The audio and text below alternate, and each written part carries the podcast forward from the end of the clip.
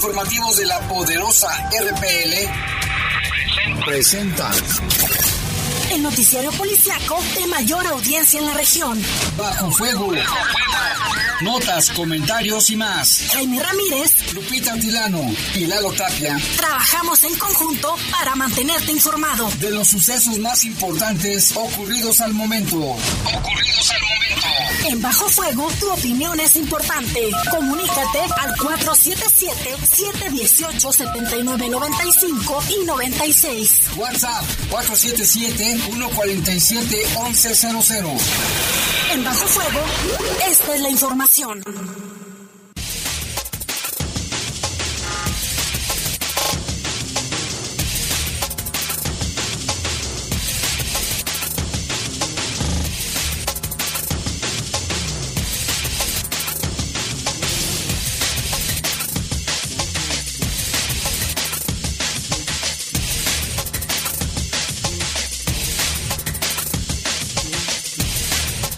¿Qué tal? Muy buenas tardes, muy buenas tardes, buenas tardes. Les saludamos con muchísimo gusto en esta noche ya, noche del 18 de noviembre del año 2021. Me equivoqué en la fecha, fíjate, le puse 29.021.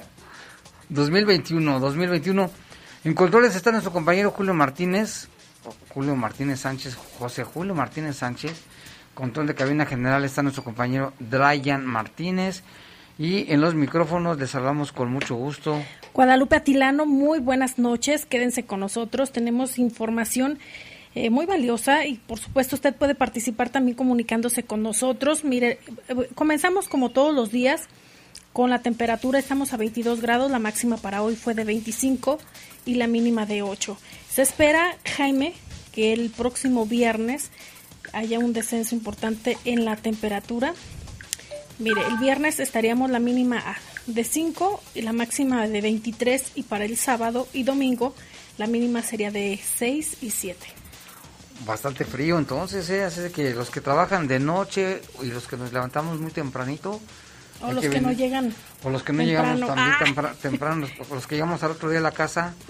Este, Creo que por ahí, hay que, hay que, este, hablan? Ah. hay, que, hay que cubrirnos bien, ¿eh? porque sí, las enfermedades respiratorias no nada más el COVID, ¿eh? sino está la, la influenza, que está la vacunación ya, o la, una gripe o una infección normal, Lupita. Efectivamente, hay que cuidarnos mucho, como aunque parezca repetitivo, pero son los niños menores de 5 años y las personas adultas mayores. mujeres embarazadas. Yo soy Jaime Ramírez, vamos a presentar un avance de la información. Mire, reportaron detonaciones de armas de fuego en la zona piel. Sin embargo, se hizo el reporte y llegaron policías. No encontraron a nadie armado ni tampoco heridos afortunadamente, pero sí los reportes mencionaban que habían escuchado algunas detonaciones cuando iban apenas a abrir algunos comerciantes en esa zona piel que es muy concurrida. Y sentencian a 23 años de cárcel a un hombre que estranguló a una menor de edad en el municipio de Silao. Oye, qué desalmado, ¿eh? A una menor de edad. Y el Comité Estatal para la Seguridad en Salud exhorta a la población, ponga atención, ¿eh? Exhorta a la población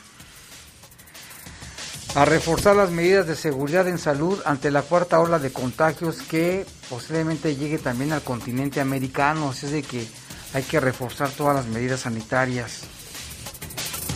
Y le tendremos detalles sobre esta investigación que hará la Secretaría de Seguridad Pública respecto al caso del periodista Ian Martínez que fue detenido durante un desalojo.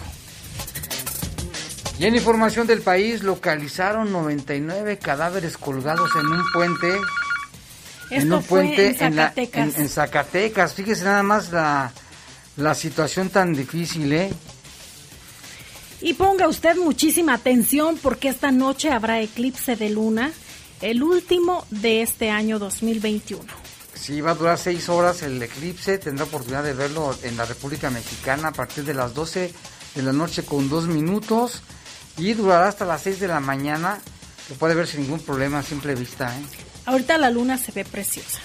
Sí, muy, muy brillante.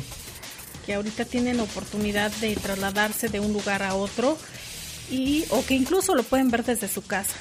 Sí, yo me voy a subir a la azotea. Vas a, grabar, me imagino. A ver si se puede. Para subirlo a redes. A ver si se puede, sí. Claro. Ah, no, pues desde aquí, yo creo desde aquí lo voy a grabar. Y bueno, pues vamos a un corte. Regresamos con los detalles de estas y otras noticias.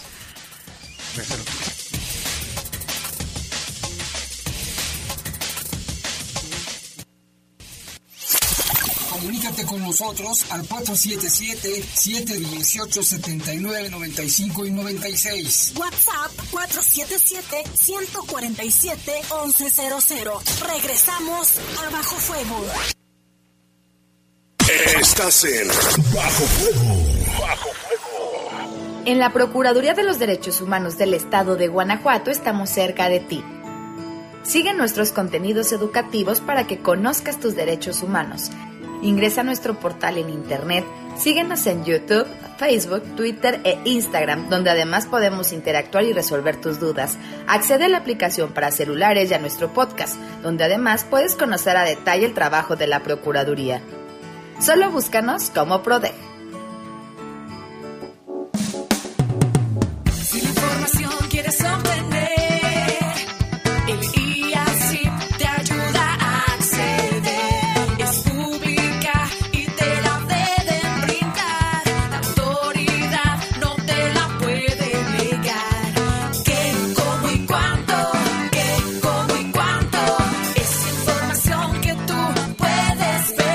Instituto de Acceso a la Información Pública para el Estado de Guanajuato.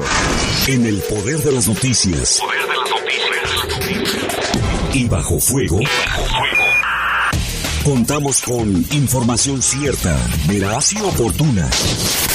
Así son los servicios informativos de la poderosa RTL. 100% confiables. Confiables, confiables. Nuevo sistema de justicia laboral es compromiso del Poder Judicial del Estado de Guanajuato. A partir del 3 de noviembre, los conflictos en materia laboral serán atendidos por el Poder Judicial del Estado a través de juicios que serán predominantemente orales, asegurando la transparencia en las actuaciones y resoluciones de las y los juzgadores, promoviendo el acceso a la información. Poder Judicial del Estado de Guanajuato. A negativo, murió por sobredosis de heroína. O positivo, murió de un infarto causado por cocaína.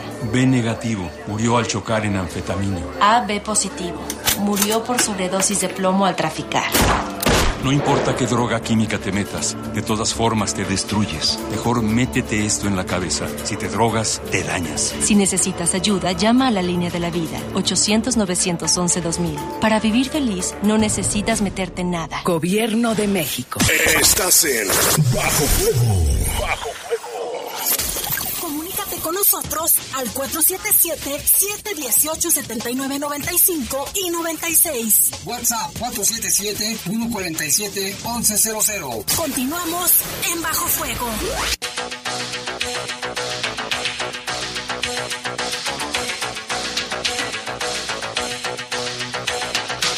No, ya son las 7 con 9 minutos. Vámonos con información del país. Mire, la mañana de este jueves fueron hallados nueve cuerpos colgados en el municipio de Ciudad Cuauhtémoc, en Zacatecas, que colinda con el estado de Aguascalientes. La Secretaría de Seguridad Pública del Estado de Zacatecas comunicó el despliegue de una intensa movilización policial en ese municipio luego de que en la carretera federal 45 fueron encontrados los cuerpos sin vida de nueve personas. ¿Te imaginas el impacto visual de la quien nos haya visto? La mañana de este lunes 15 de noviembre fueron hallados los cadáveres de tres hombres colgados en un puente peatonal a la salida de Fresnillo, Zacatecas, sobre la carretera 23. Fíjese, son dos casos. Este de los nueve, allí en Ciudad Cuauhtémoc, y este otro en Ciudad Fresnillo. Dos de los cuerpos estaban suspendidos, mientras que el tercero ya se ha tirado en el piso. Policías estatales, agentes de la Guardia Nacional, acudieron al sitio del hallazgo. La Mesa Estatal de Construcción de Paz y Seguridad de Zacatecas dio a conocer que llevaban a cabo las diligencias a fin de determinar primero la identidad, causa de muerte, aunque los cadáveres reportaron fuentes de seguridad presentaban heridas de bala y también signos de tortura. Vi unas fotografías, Lupita, no, impresionantes. Y esto no es todo porque la plaza principal del municipio de Loreto, en Zacatecas, fue tomada por un grupo de hombres fuertemente armados, quienes grabaron un video del momento y se identificaron como integrantes de un grupo delictivo. La presidencia municipal se encuentra frente al sitio donde los hombres armados grabaron el video de su arribo y las camionetas fueron subidas a la explanada. Esto ha tenido obviamente reacciones. Desde el lunes el municipio pues se encuentra ya sin policías luego de que la semana pasada su director y dos agentes de seguridad pública fueran privados ilegalmente de la libertad y después asesinados. Sus cuerpos se localizaron el domingo en la carretera federal 25 de Aguascalientes. Pobladores de Loreto refieren que la caravana de vehículos todoterreno y adaptados para el combate se encuentran desde la semana pasada patrullando la cabecera municipal y sus comunidades. Por temor a una agresión, las calles lucen vacías al no existir presencia de corporaciones de seguridad pública estatales ni federales. Los municipios de Villa García y Villa Hidalgo también se han reportado eh, con patrullaje de al menos 10 camionetas todoterreno con hombres fuertemente armados. Loreto, una población con más de 50 mil habitantes, se encuentra sin policías y se ha sumado a los municipios de Villa Hidalgo, Apulco, Monte Escobedo, Melchor Ocampo, eh, Mazapil y Tepetongo. Eh, todos estos, imagínate Jaime, Villa Hidalgo es una zona que es fuertemente económica por el tema de, eh, los vestidos, la ropa, todo eso. Parecido a Moroleón y Uriangato, pero acá en Villa Hidalgo.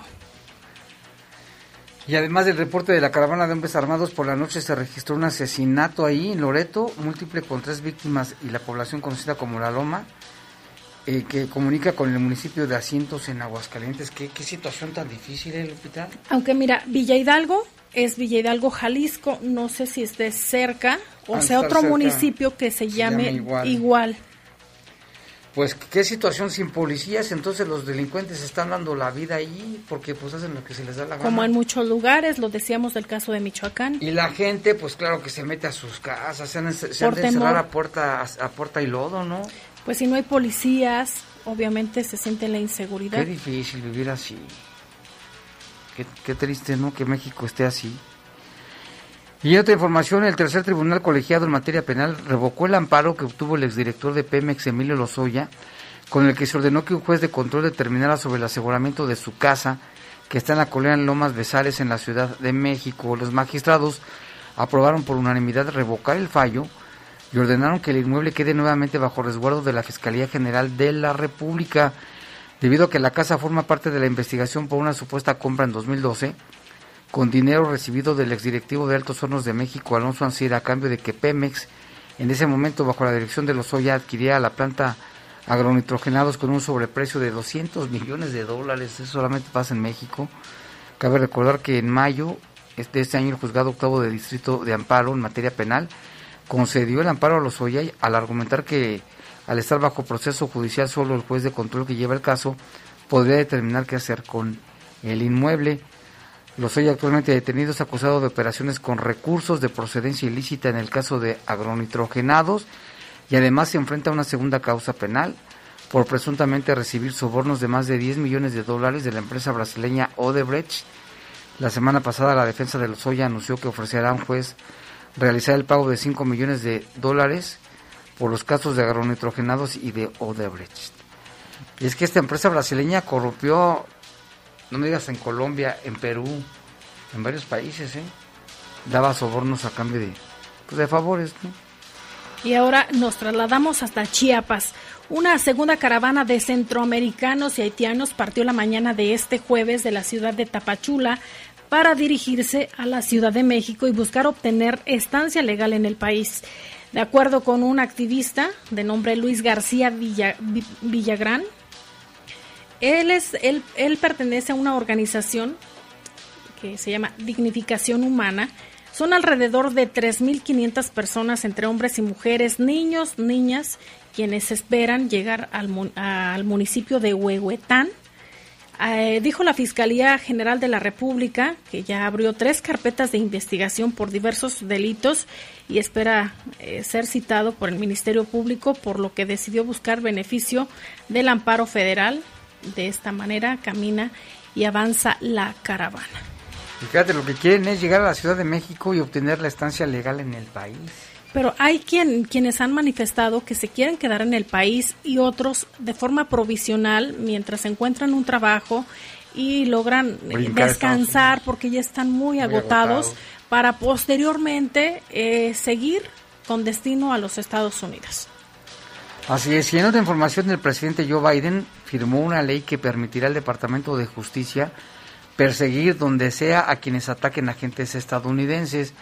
La legislación fue nombrada en honor de Jaime Zapata y Víctor Ávila, agentes de la Oficina de Inmigración y Aduanas, destacados en México y atacados el 15 de febrero de 2011 por elementos del crimen organizado cuando iban de Monterrey y a México, de Monterrey a México a bordo de una camioneta blindada. Zapata murió y Ávila sobrevivió gravemente herido.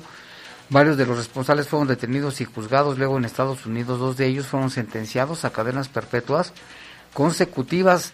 Biden precisó que una condena por homicidio fue descartada en apelación porque la ley no ponía en claro que el Departamento de Justicia puede perseguir a quien mate o trate de matar a un agente federal fuera de los Estados Unidos.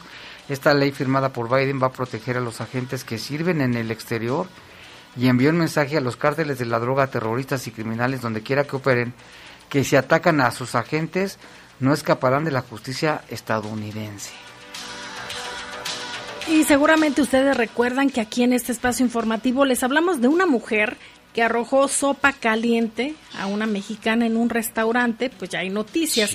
La agresora, identificada como Amada Martínez, de 31 años, es acusada de asalto tras la discusión, perdón, tras la discusión, sí, y después la difusión de las imágenes registradas el 7 de noviembre.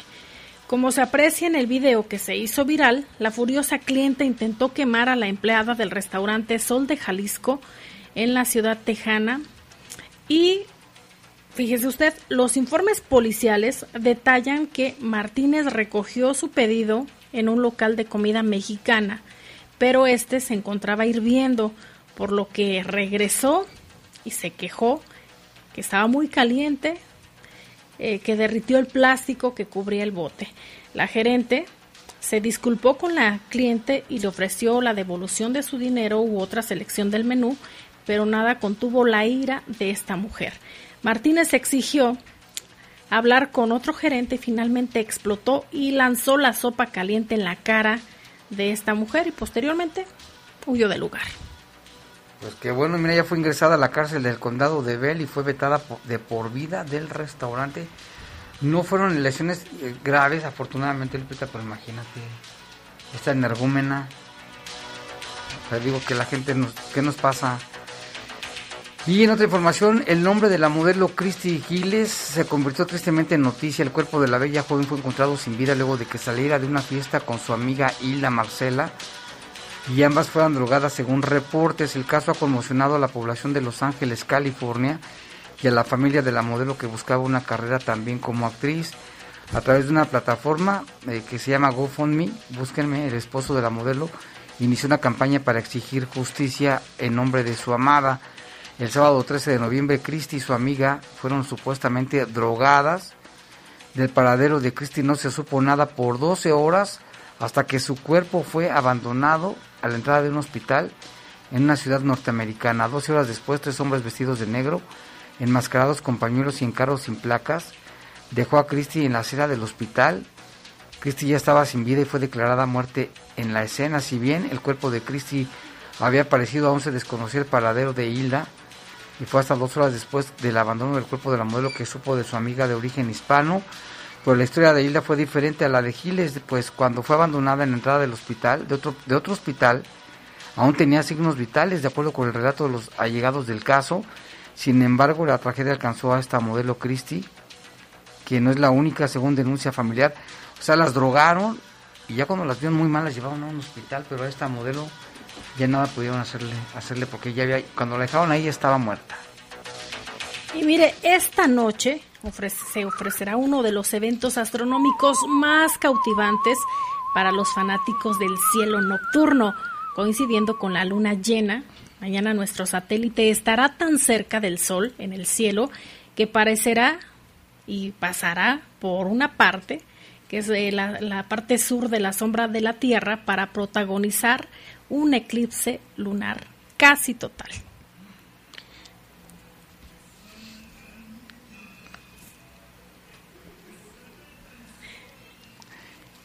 Y bueno, visible para los ahí está esta canción de José Alfredo Jiménez que habla de la luna. ¿Cuántas canciones no hablan de la luna? Muchísimas, es que la luna enamora, Jaime.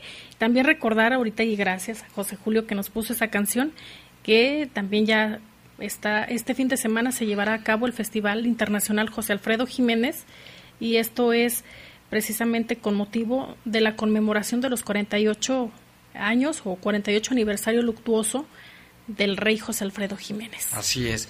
Pero volviendo a la luna, fíjate que esta, este eclipse va a ser visible para los observadores de todo el continente americano, el Océano Pacífico y el extremo oriental de Asia. También será el eclipse lunar parcial más largo en 580 años. Desde hace 580 años no se veía, con una duración de poco más de 6 horas y su paso a través de la parte más oscura de la sombra de la Tierra se prolongará aproximadamente durante 3 horas 28 minutos y 23 segundos. Esto lo informó la NASA. Se espera que la sombra de la Tierra cubra el 97.4% de la Luna, según los expertos, por lo que se asemejará a un eclipse total.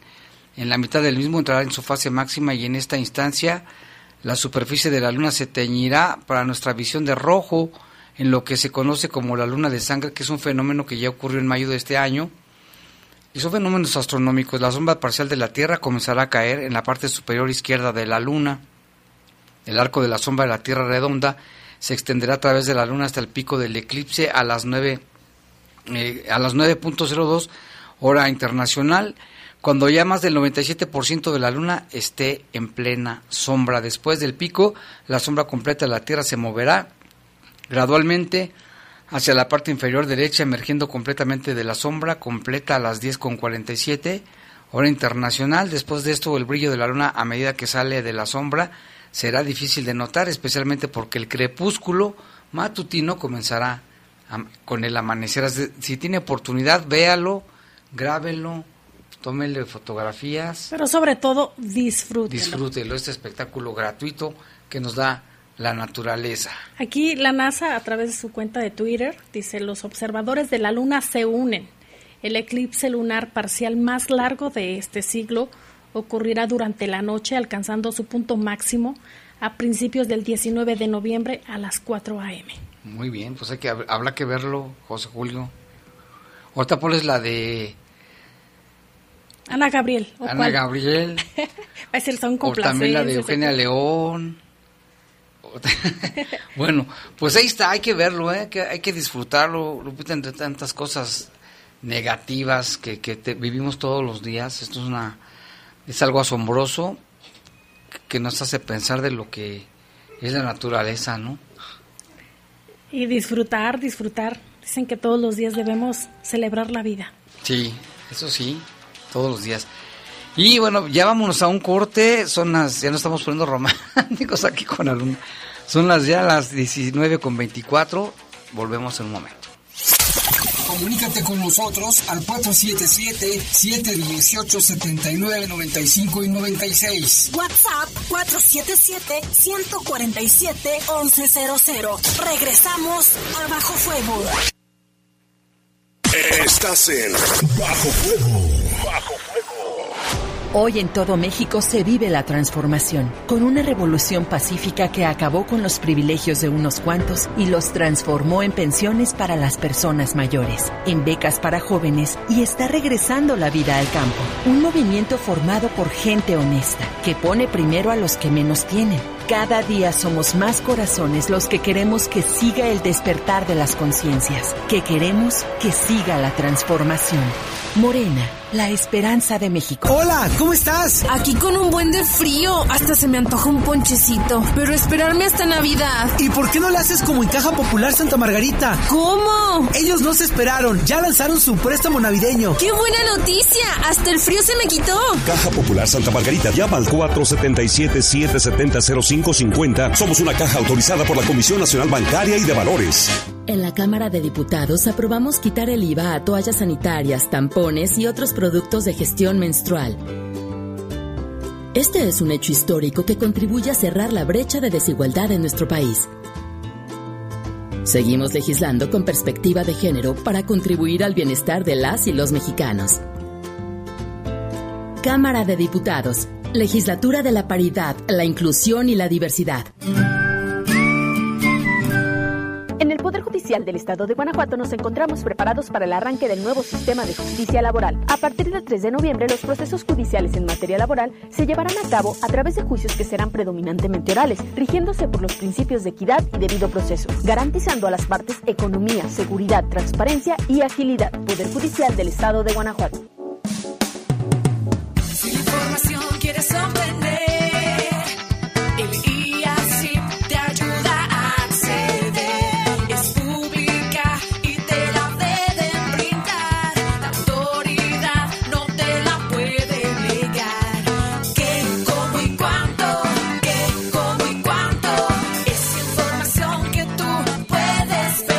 así, Instituto de Acceso a la Información Pública para el Estado de Guanajuato. Estás en Bajo Fuego. Bajo Comunícate con nosotros al 477-718-7995 y 96. WhatsApp 477-147-1100. Continuamos en Bajo Fuego.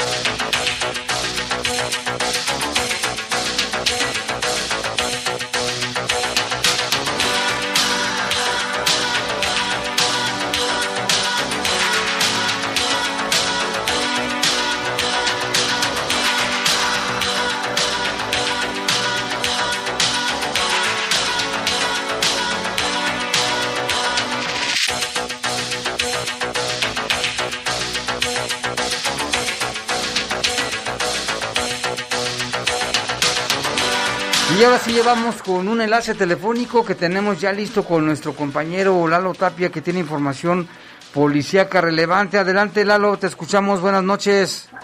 ¿Qué tal, Jaime? Buenas noches, Lupita, buenas noches y a todo el auditorio. Pues eh, lo, lo mencionábamos en la tarde, Jaime, que eh, afortunadamente ha estado o han sido pues horas y días, un par de días bastante tranquilos.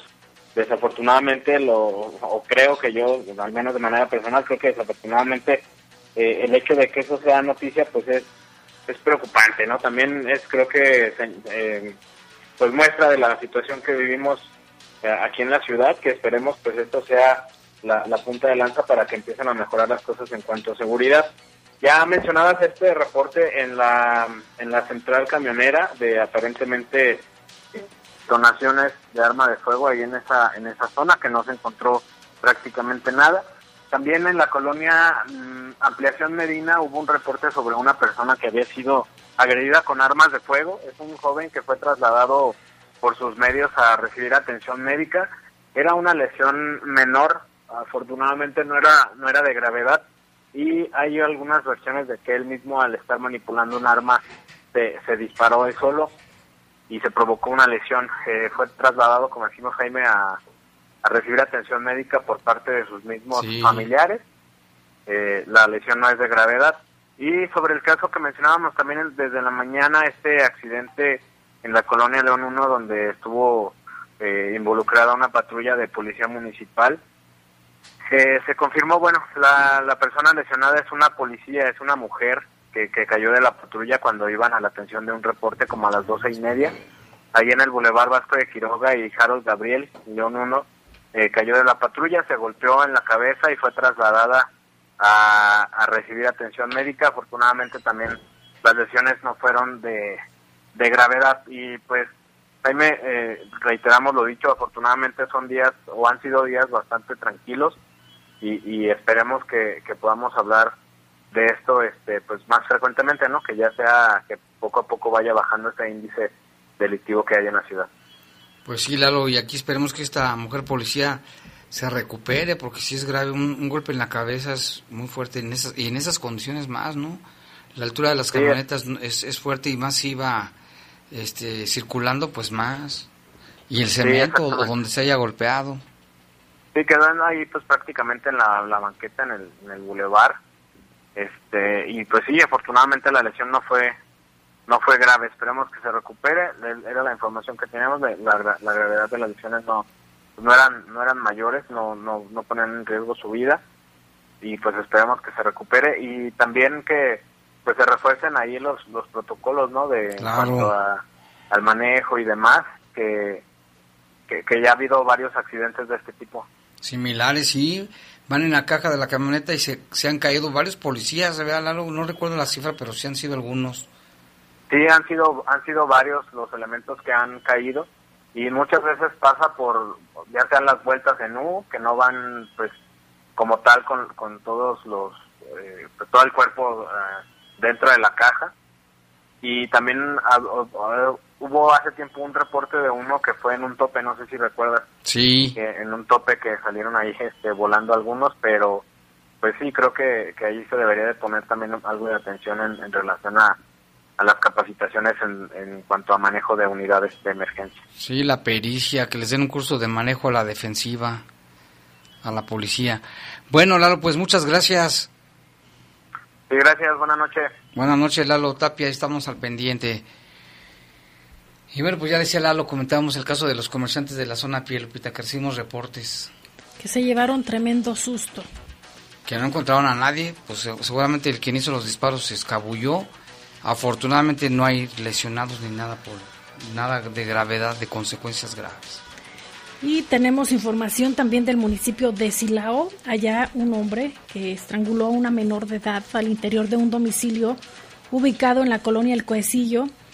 Este hecho se registró el 6 de marzo de este año. Fue, fue identificado como Oscar Francisco y ya tiene una sentencia, Jaime, bajo procedimiento abreviado, de una pena privativa de la libertad por 23 años. El feminicida aceptó su intervención en los hechos y pidió perdón por su conducta, por su conducta criminal. El pasado 6 de marzo del presente año, aproximadamente a las 19 horas, la menor se encontraba en el interior de un domicilio en la comunidad del Coecillo. En ese lugar también se encontraba el imputado. El reporte que llegó al sistema de emergencias fue en el sentido de que en el interior del inmueble golpeaban a una persona. Al intervenir, elementos de la Policía Municipal coinciden con la llegada de dos eh, mujeres quienes realizaban una mudanza en el lugar eh, para habitarlo. Las mujeres no lograron entrar al domicilio y autorizaron a un elemento policial que ingresara por la parte trasera. En el desarrollo de estas acciones por, parte por la parte frontal del inmueble, brincó hacia el exterior un hombre, quien fue identificado como Óscar Francisco, quien de manera posterior al ser detenido se le observó que traía eh, sus manos con sangre y tenis con manchas rojas. Al interior del inmueble se encontró a la menor de iniciales BM, TB, lesionada, por lo que de inmediato fue trasladada a recibir atención médica a un hospital, donde más tarde se reportó su fallecimiento. El dictamen médico forense determinó como causa de muerte asfixia mecánica en su modalidad de estrangulamiento. Una vez puesto a disposición de la Fiscalía, el Ministerio Público integró la carpeta de investigación y al término constitucional, el detenido fue llevado a audiencia donde el juez calificó de legal la detención y en la audiencia subsecuente fue imputado por el delito de feminicidio. Un juez lo vinculó a proceso penal y se formalizó ya la acusación en su contra. Oye, qué bárbaro, no se sabe el motivo, Lupita, pero ¿cómo?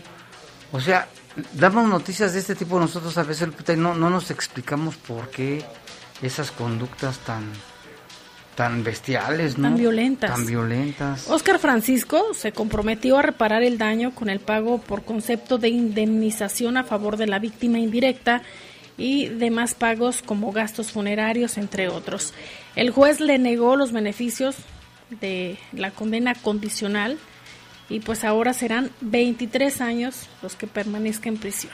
Se me hacen pocos, pero bueno.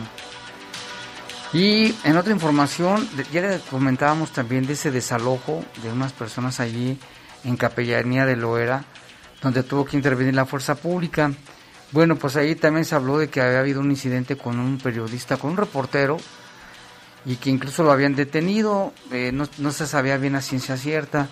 Sin embargo, ya hubo un comunicado oficial por parte de la Secretaría de Seguridad y dice, en torno a una denuncia realizada hoy vía redes sociales sobre la detención del reportero que se llama Ian Martínez, Ian, por parte de un elemento adscrito a la Policía Municipal en un inmueble custodiado por desalojo de la comunidad Jardines de Capellanía. La Secretaría de Seguridad, Prevención y Protección informa lo siguiente. La presidenta municipal Alejandra Gutiérrez Campos ha girado instrucciones para que se inicie de manera inmediata una investigación en el Consejo de Honor y Justicia para el esclarecimiento puntual de los hechos, para saber realmente qué es lo que pasó. De la misma manera, ha instruido reforzar la capacitación en materia de derechos humanos para toda la corporación. El titular de la Secretaría, Mario Bravo Arrona, se reunió con el periodista, quien acordó que el día de mañana va a acudir ante Honor y Justicia a fin de aportar mayores elementos para la investigación del caso. El gobierno municipal, a través de la Secretaría de Seguridad, Prevención y Protección, es y será siempre, dice, respetuoso de la invaluable labor periodística de todos los representantes de los medios y refrenda ese compromiso. Es que no se deben dar esos, esos este, conflictos. De abuso de autoridad. Me ha tocado a mí que me dicen, no te acerques, ok, está bien. Afortunadamente no me ha tocado así mucha... Bueno, nada más el día que me tumbaron una grabadora, pero bueno, este, sí, eso no se debe permitir, ¿eh? Y hace algún tiempo a mí también me tocó en un evento de la feria y era una mujer policía muy agresiva. Sí, es que son más bravas ellas. Se entiende que su trabajo está bajo estrés y todo, pero para eso les dan capacitación en derechos humanos. Y también, eh, ojalá que se aclare bien lo de Jan, ¿eh? porque pues no está bien que obstaculicen el trabajo de los periodistas. Y por otra parte, la Fiscalía General de la República, en su delegación Guanajuato, cumplimentó una orden de cateo librada por un juez de distrito especializado en el sistema de justicia penal federal. De acuerdo con el expediente, se inició la carpeta de investigación en atención a una denuncia de la Guardia Nacional sobre la presencia de un vehículo reportado como robado en el interior de un domicilio.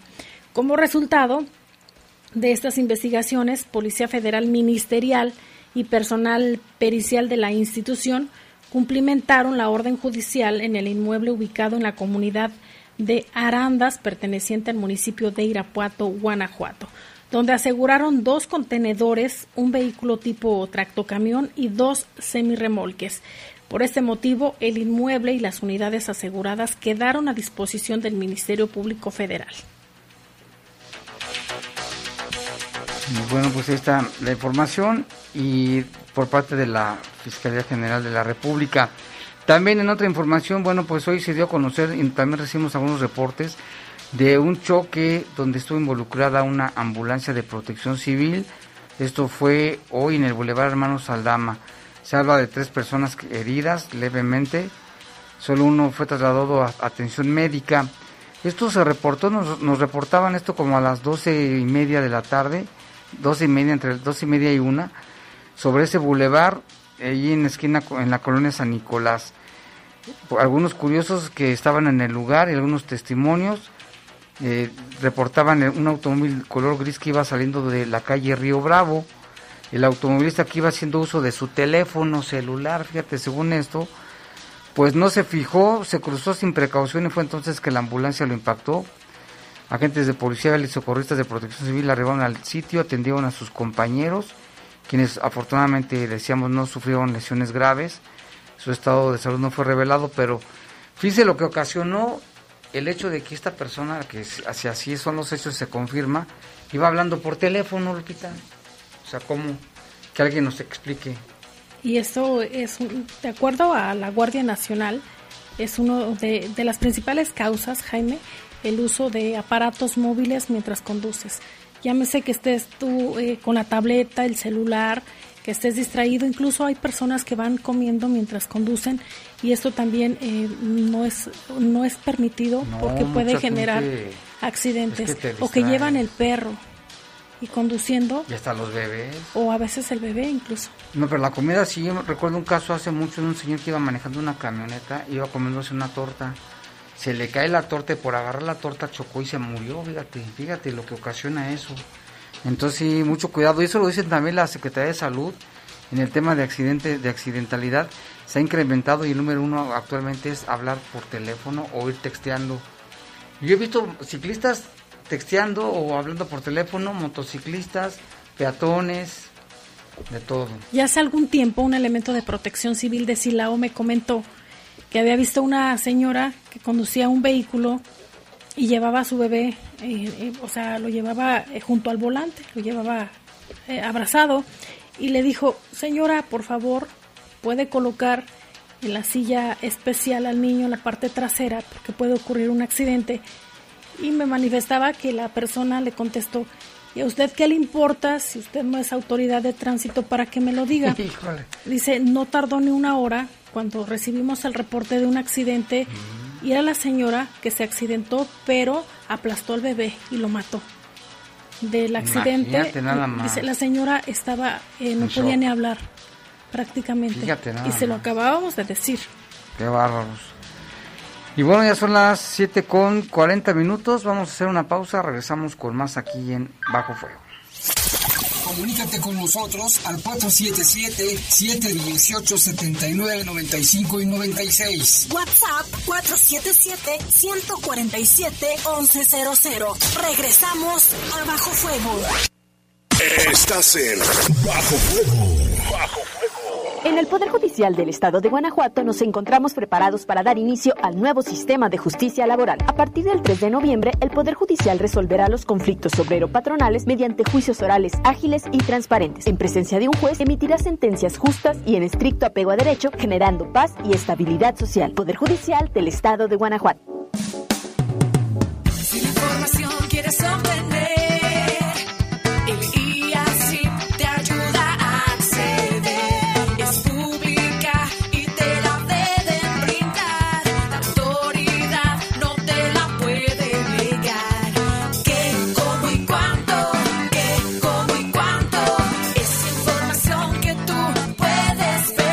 Brasil. Instituto de Acceso a la Información Pública para el Estado de Guanajuato. Durante la pandemia, las telecomunicaciones y la radiodifusión han sido fundamentales. Claro, porque han permitido la educación a distancia, el teletrabajo y el comercio electrónico, por ejemplo. Sí, hoy más personas en el país tenemos acceso a estos servicios. Los precios de la telefonía son más bajos, hay más usuarios con internet, así como más estaciones de radio y canales de televisión. El IFT trabaja para que más personas estemos conectadas. Instituto Federal de Telecomunicaciones. En la Procuraduría de los Derechos Humanos del Estado de Guanajuato estamos cerca de ti. Sigue nuestros contenidos educativos para que conozcas tus derechos humanos. Ingresa a nuestro portal en internet, síguenos en YouTube, Facebook, Twitter e Instagram, donde además podemos interactuar y resolver tus dudas. Accede a la aplicación para celulares y a nuestro podcast, donde además puedes conocer a detalle el trabajo de la Procuraduría. Solo búscanos como PRODE. En el poder de las noticias. Y bajo fuego. Contamos con información cierta, veraz y oportuna. Así son los servicios informativos de la poderosa RTL. 100% confiables. Estás en Bajo Fuego. Bajo Comunícate con nosotros al 477-718-7995 y 96. WhatsApp 477-147-1100. Continuamos en Bajo Fuego.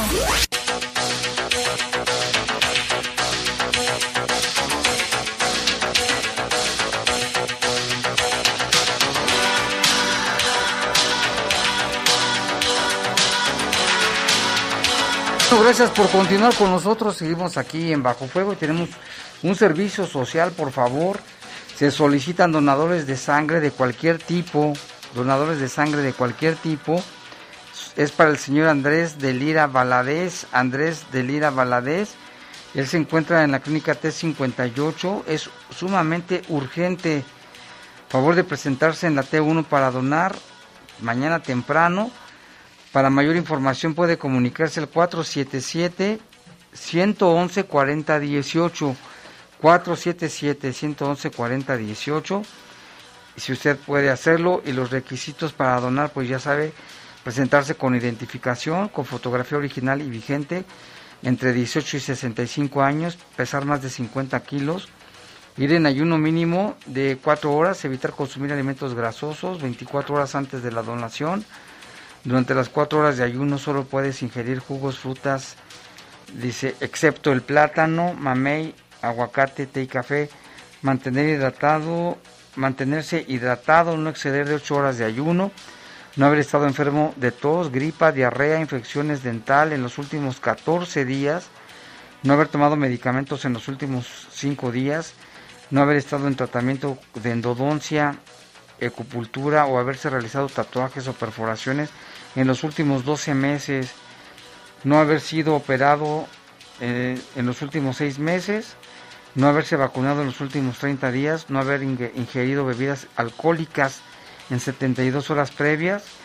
Importante disponer de dos horas, no se permite el paso a menores de edad, así es de que si usted puede donar, acuda ahí, pregunte o diga que es para el señor Andrés de Lira Valadez y cualquier información llame al teléfono 477 111 40 18 477 111 40 18 y vámonos con más información en temas regionales de la Fiscalía allá en Celaya. A través de un reporte de seguridad pública se tuvo conocimiento de eh, daños causados por disparos de arma de fuego en una casa la cual se localiza en la colonia San Rafael allá en Celaya donde se localizaron casquillos. Afortunadamente no hubo personas lesionadas, como que les quisieron meter un susto porque nada más fueron a rafaguear la casa. En Villagrán también se recibió un reporte de seguridad de que en un cárcamo habían sacado una persona sin vida, un hombre, en la entrada de la comunidad del Chinaco. Personal ministerial llegó al lugar, encontraron a esta persona, no se le observaba algún signo de violencia. Ya se tendrá que determinar qué es lo que le pasó. Se llamaba David, tenía 22 años. En San Miguel de Allende también se tuvo conocimiento de restos cubiertos con bolsas de plástico, es lo que damos ayer a conocer. En la colonia Luis Donaldo Colosio de San Miguel de Allende, y que además había un mensaje, ya sabe, los que dejan los grupos delictivos. El fallecido se identificó como Nicolás, de 25 años de edad. Y en la ciudad de Guanajuato, aproximadamente a las 7 de la mañana, se tuvo conocimiento del ingreso a un hospital de un hombre de 30 años lesionado con arma de fuego en la colonia Rinconadas de Guanajuato capital, tan tranquilo que era Guanajuato antes. Su estado de salud se reporta como delicado. Del mismo hecho, una persona del sexo femenino de 48 años resultó herida, también en un brazo. Ella está estable y ya están investigando para saber quiénes disparó y por qué. Y vámonos hasta San Luis de la Paz, también ayer, cerca de las 6 de la mañana, en el Camino Real de la calle Cura Mercado y Chimalpopoca, se tuvo conocimiento de un hombre asesinado a balazos. Fíjese cuántos casos ya llevamos, ¿eh? En el lugar, peritos forenses eh, acopiaron elementos para establecer primero la identidad y esclarecer este crimen. Fíjese, en San Luis de la Paz, en Guanajuato capital, en San Miguel de Allende, en Villagrán, en Celaya, pues nomás, y en León. Y queremos mandarle saludos a Juan Bernardo, el Drop, el famoso Drop, que hoy andaba sin su sombrero, a su amigo el Manotas y el Chuy. Ellos son arti- artistas urbanos, se dedican allá a pintar barras, anuncios, mercadotecnia, en fin. Les mandamos un saludo, seguramente nos están escuchando.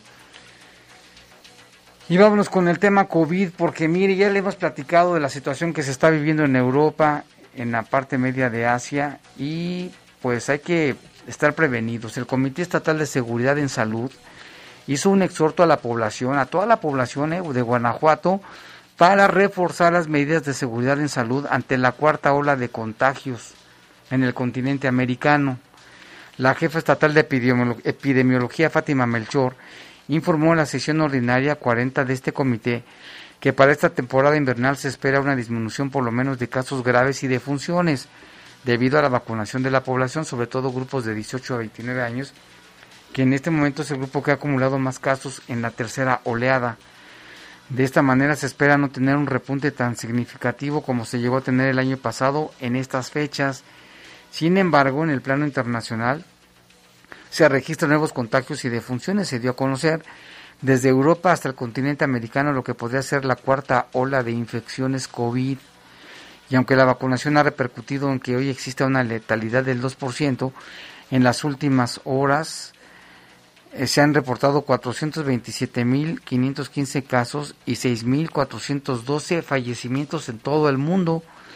De acuerdo con el Consejo Estatal para la Seguridad en Salud, se estableció hoy presentar la próxima sesión la actualización de los pacientes hospitalizados con antecedentes de vacunación y de variantes de coronavirus. Fátima Melchor agregó que Guanajuato ha disminuido mucho el número de casos nuevos, ocupando ya el séptimo lugar, que bueno, nos hemos alejado con el 8.9% del total de casos. Son 14 municipios donde se concentra el 80% de casos activos, encabezados por León, que es el que tiene mayor población, le sigue Irapuato, Celaya. Sin embargo, las medidas son vigentes para todos.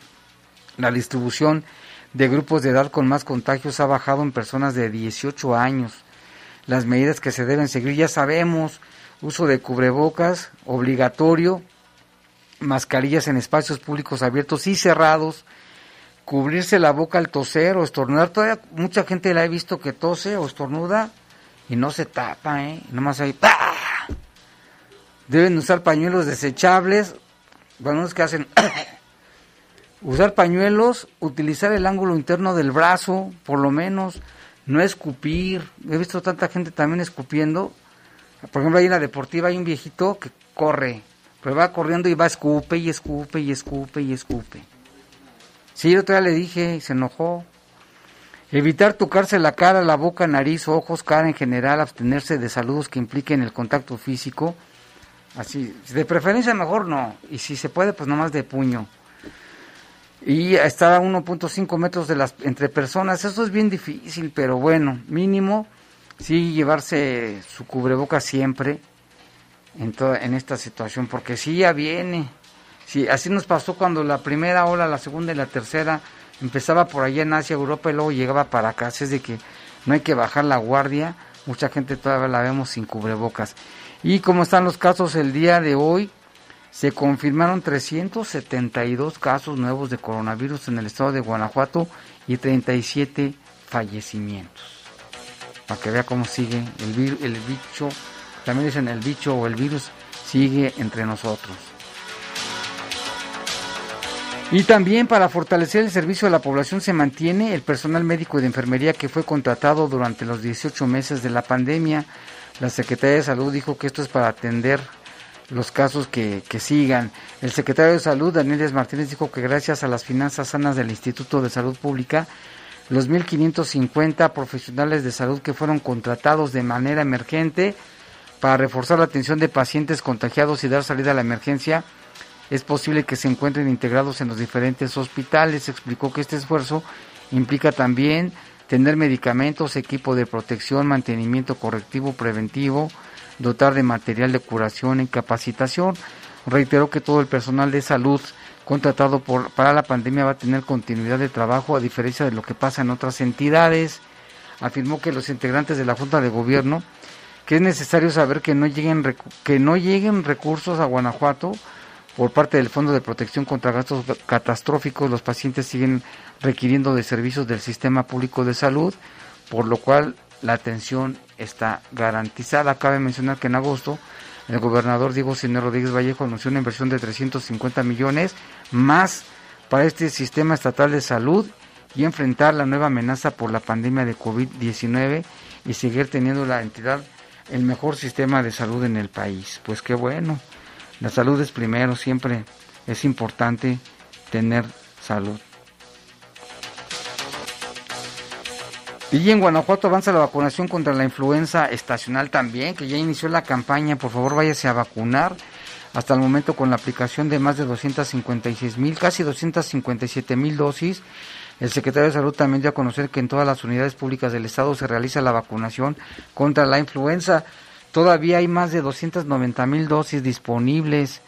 Se da prioridad a niños de 6 a 59 meses, personal adultas mayores de 60 años, mujeres embarazadas, personal de salud y quienes viven con factores de riesgo de sufrir complicaciones.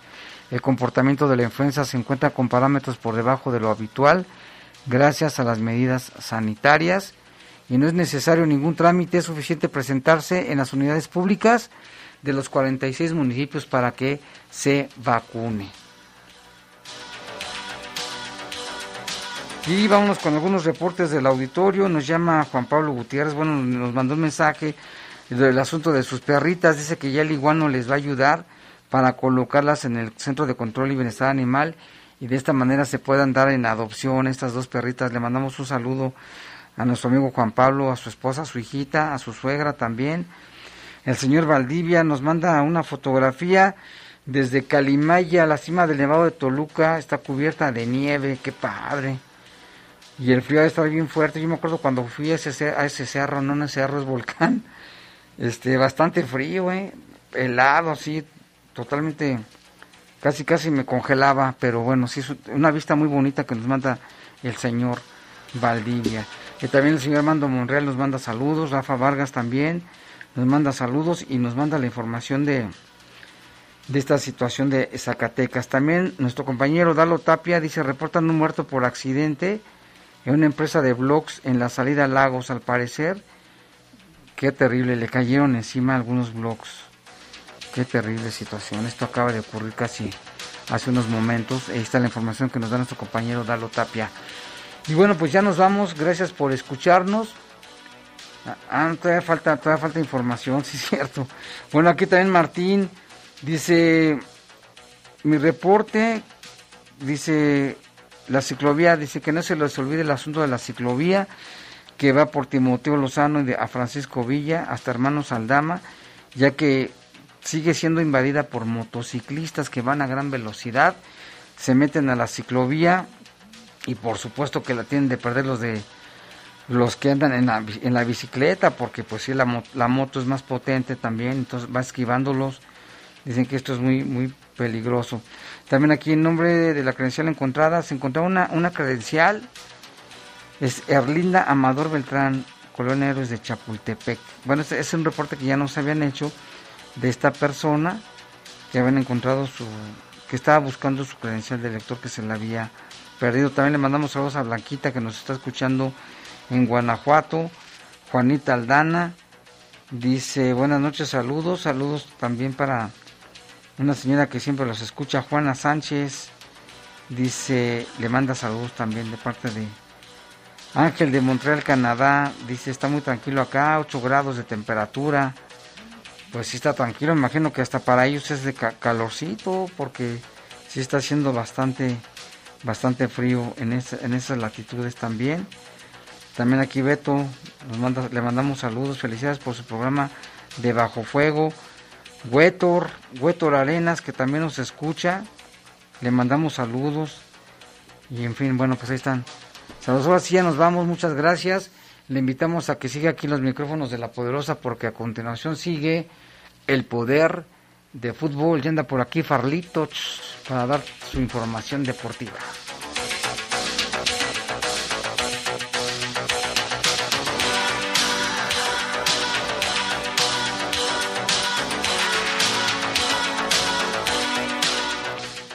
Los servicios informativos de la poderosa RPL presentaron El noticiario policiaco de mayor audiencia en la región. Bajo Fuego. Gracias por tu atención.